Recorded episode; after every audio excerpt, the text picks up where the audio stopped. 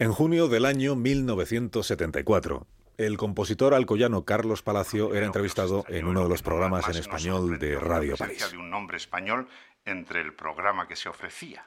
No me extraña lo que usted me dice, porque yo fui el primer sorprendido. El músico, que vivía exiliado en la capital francesa desde el final de la Guerra Civil, era noticia porque algunas de sus composiciones habían sido elegidas como parte del repertorio del Festival de Música Rusa y Soviética, que aquellos días se celebraba en el Teatro de la Villa de París. Palacio aprovechó la ocasión para contarle al periodista una anécdota que le había ocurrido pocos meses antes. Durante un congreso de compositores al que había asistido en la Unión Soviética, se encontró con un representante español, el músico Antonio Iglesias, enviado a Moscú con permiso del régimen. Carlos y Antonio se reconocieron aunque hacía 40 años que no se veían. Había recibido las primeras lecciones de armonía de mí en el año 34 en Madrid. Después ya no le vi más. Y al cabo de los años le encuentro en Moscú. Por decoro no quiero preguntarle qué circunstancias le separaron a ustedes. Nos separó, puede usted preguntarlo. Además yo creo que, es muy fácil comprenderlo. Un bache de muchos años, una separación, eh, una guerra, un exilio.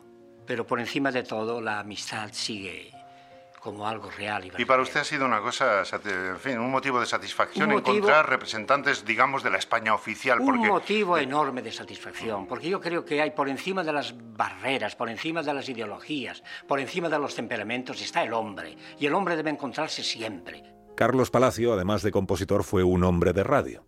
Durante su exilio en Francia, compuso la sintonía de Radio España Independiente, La Pirenaica. En la emisora además colaboró él mismo durante un tiempo. Mucho antes, 14 de septiembre de 1936, cuando apenas tenía 22 años, Palacio inauguró las emisiones de uno de los programas más interesantes e influyentes de cuantos se hicieron durante los años de la Guerra Civil Española. Se llamaba Altavoz del Frente y se emitía cada noche a las 9 en Unión Radio de Madrid.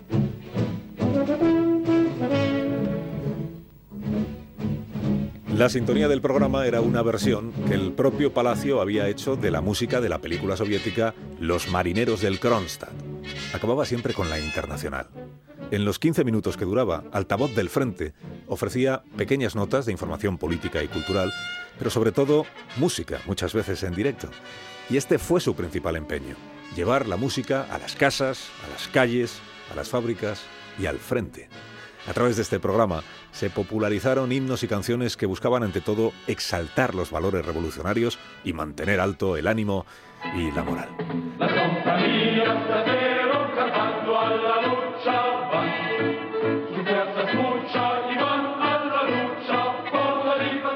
Carlos Palacio no solo era el presentador y director, también compuso muchas de las canciones que sonaron en su programa de radio y que reforzaron la moral del frente y de la retaguardia. Entre esas canciones estaba Las compañías de acero, una canción con letra del poeta y periodista Luis de Tapia y a la que algunos llamaron la marsellesa española.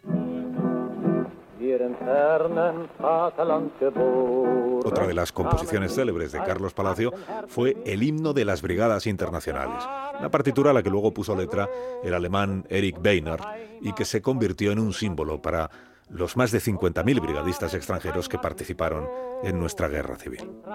En altavoz del frente también sonaron canciones como El No Pasarán, de Manuel Lazareno, La Joven Guardia, el himno de las juventudes comunistas, y muchas composiciones populares soviéticas traducidas al español.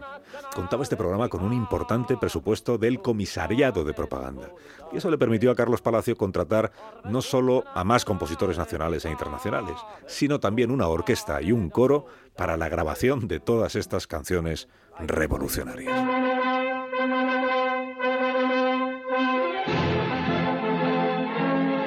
Unión Radio de Madrid se jactaba con orgullo allá por 1938 de que en su emisora no se había emitido música de compositores fascistas desde el comienzo de la sublevación. En Ucrania, 85 años después, las emisoras de radio han vetado la música rusa.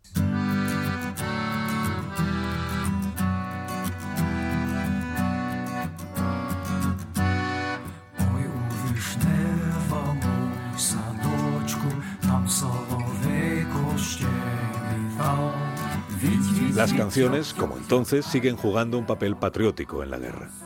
Tras la invasión de febrero del año 22, lo que suena en las radiofórmulas de Kiev, de Kharkov o de Dnipro es sobre todo música ucraniana, por un resucitado fervor nacionalista y también porque los oyentes así lo demandan.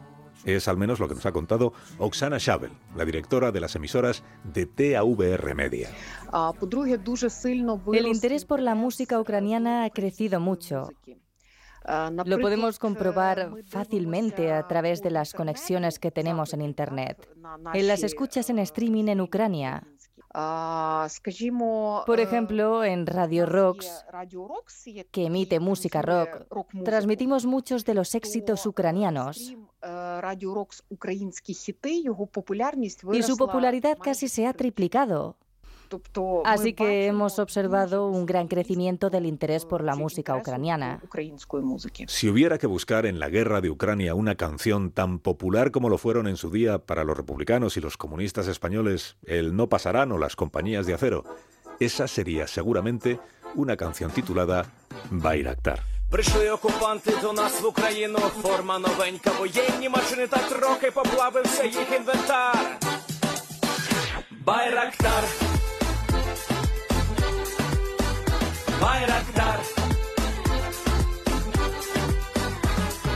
Una rápida búsqueda en YouTube nos lleva a un videoclip rodado con siete soldados ucranianos, vestidos con uniformes militares y que además de sus armas automáticas llevan violines, teclados y acordeones. Están muy sonrientes. Interpretan esta canción entre tanques y vehículos destruidos y que pertenecieron, supone rápidamente quien ve el vídeo, pertenecieron al ejército ruso. La letra de la canción, de hecho, ridiculiza al invasor. En su primera estrofa dice, los ocupantes llegaron a nuestro país. Uniformes nuevos, vehículos militares, pero su equipo se derritió un poco. Bayraktar, Bayraktar.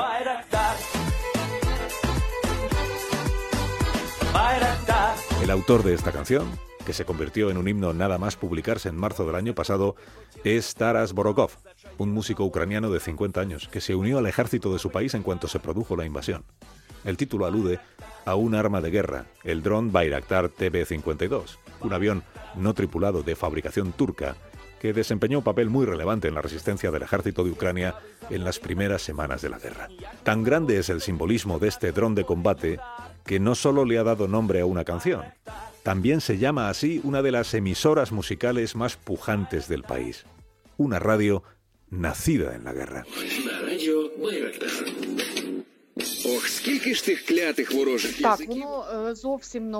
Se podría decir que esta emisora nació como un refugio antiaéreo, porque desde los primeros días muchos músicos que fueron al ejército empezaron a escribir canciones militares y empezaron a enviarnos esas canciones por correo electrónico o a través de otras vías.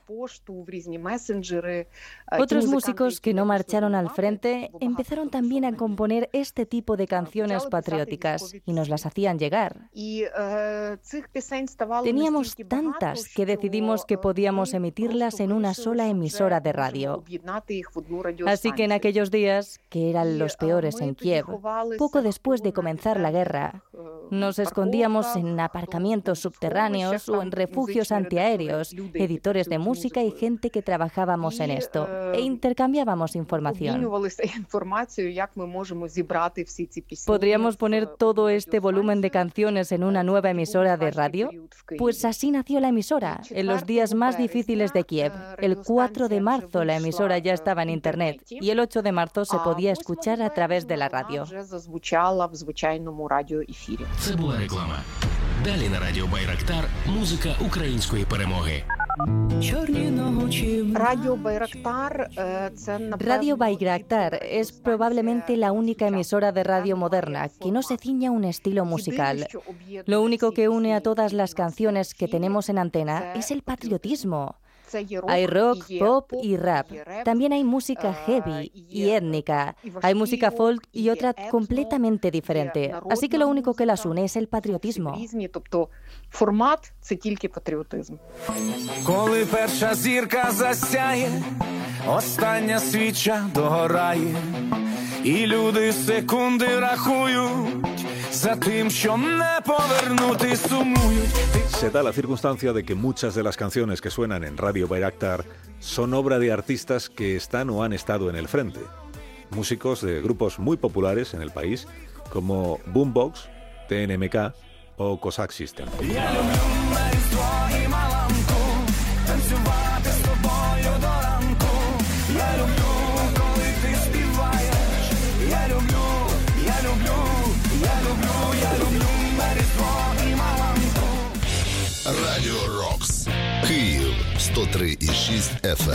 Sonia Sotnik es locutora de Rocks Radio, una de las emisoras musicales más importantes de Ucrania. Ella presenta, junto con su compañero Sergei Kusin, el programa matinal de la emisora. Son tres horas de música y de entretenimiento. El marido de Sonia está sirviendo en el ejército ucraniano. Su unidad está en primera línea de fuego, en Buledar, una pequeña ciudad del Donbass, al este del país. A veces, si la guerra le deja, él puede escuchar a su mujer en la radio. Ahora le gusta más que cuando descubrió el programa. Bueno, para hacerles reír, les contaré que mi marido, cuando me escuchó por primera vez en la radio, no le gusté nada. Luego nos conocimos y nos hicimos amigos. Más tarde se enteró de que yo era esa misma presentadora que tampoco le había gustado. Роковий, роковий ранок. Come together. Тримай стрій на радіо Рокс. Sonia nos ha contado que no es sencillo mantener siempre un tono alegre en el programa que hacen. Queremos que sientan que aunque todo en su vida está cambiando, seguimos estando cerca, nos ha dicho. Hacen el esfuerzo. Los oyentes necesitan distracción, música, pero también sonrisas y chascarrillos y chistes y anécdotas. Pero a veces la realidad se impone. Es muy importante estar constantemente atentos a las noticias, por ejemplo, de los ataques aéreos con víctimas. Puedo contaros una situación que vivimos el otro día en directo, cuando un compañero estaba haciendo un espacio de entretenimiento, un programa que tiene un tono divertido.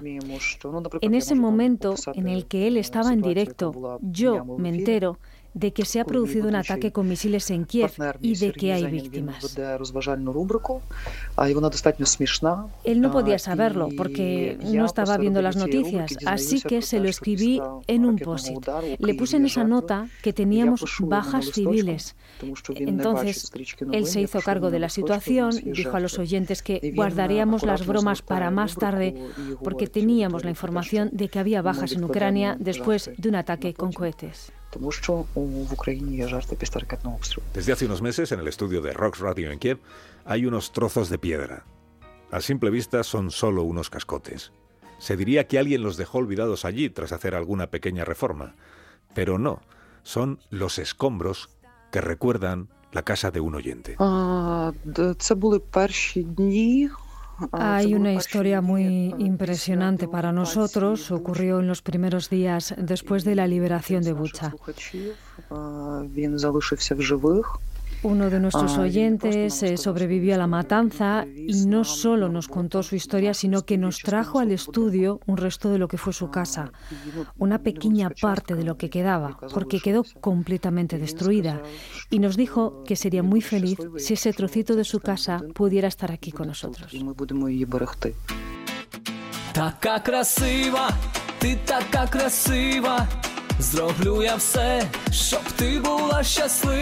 La radio, por supuesto, también llega al frente, a las bases donde descansa y se entrena el ejército.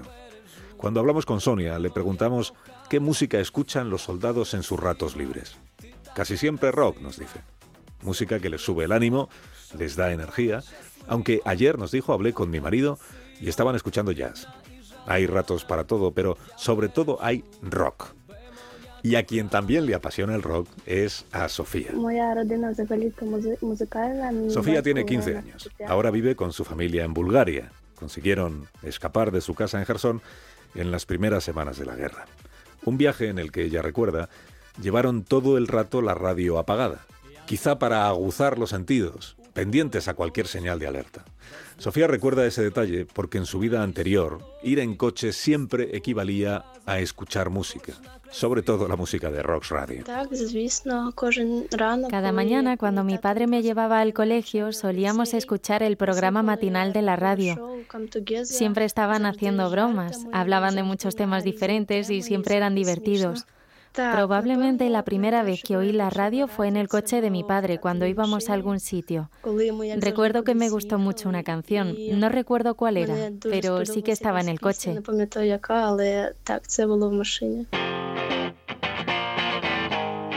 Tanto le enganchó el rock que escuchaba en la radio cuando iba con su padre al colegio o al conservatorio, que Sofía, que ya tocaba el piano, comenzó con la guitarra, la guitarra eléctrica, para poder imitar a los artistas a los que admira. Son Nirvana, ACDC, también conocidos como ACDC.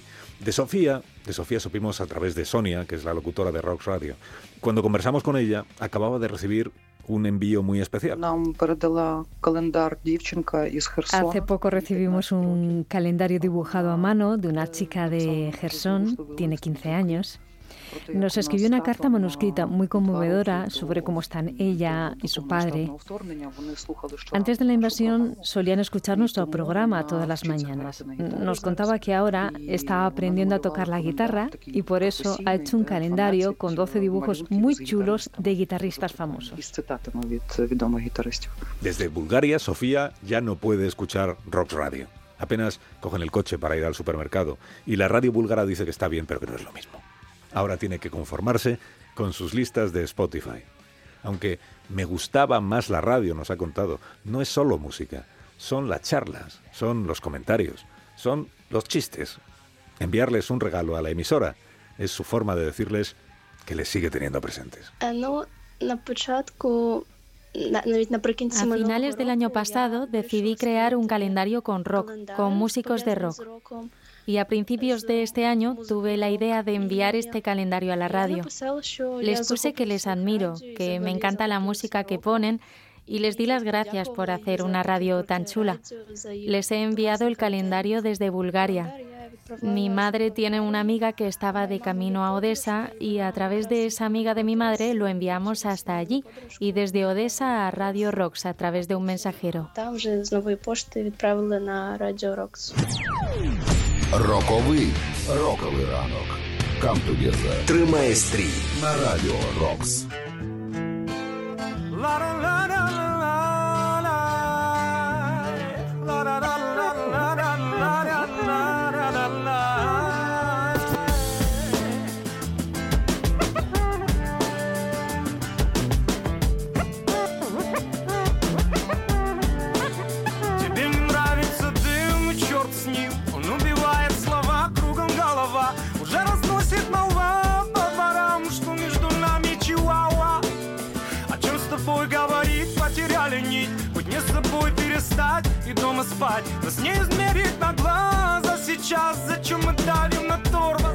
Газ. Вопрос извечный, зачем, да почему? Я понемногу с ума, ты не сама. А эти ночи в Крыму теперь кому? Я если встречу, потом передам ему. Песклявый твой голосок, как электрошок Что я бухой без вина, твоя вина. Теперь узнает страна до темна. Им донесут обо всем на FM волнах.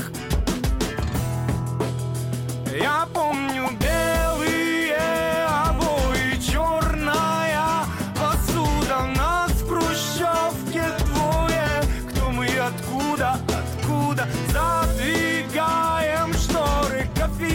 плюшки стынут. Объясните теперь нам, вахтеры Почему я на ней так сдвинут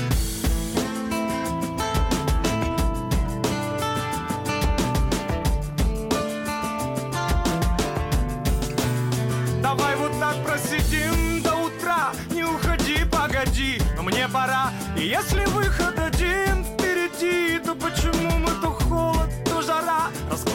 по местам я устал. И поворачивать вспять, ну вот опять. Прикосновения плавили мой металл. Ты элемент номер пять, не дать не взять. Идет к финалу игра в этот раз. А ты все так же молчишь, я говорю. Минут пятнадцать осталось до утра. Не вызывай так славлю и свалю. Попробуем все подшить, не ворошить. Мобильные номера постирать. А уходить не спросив нету сил. Давай попробуем все собрать.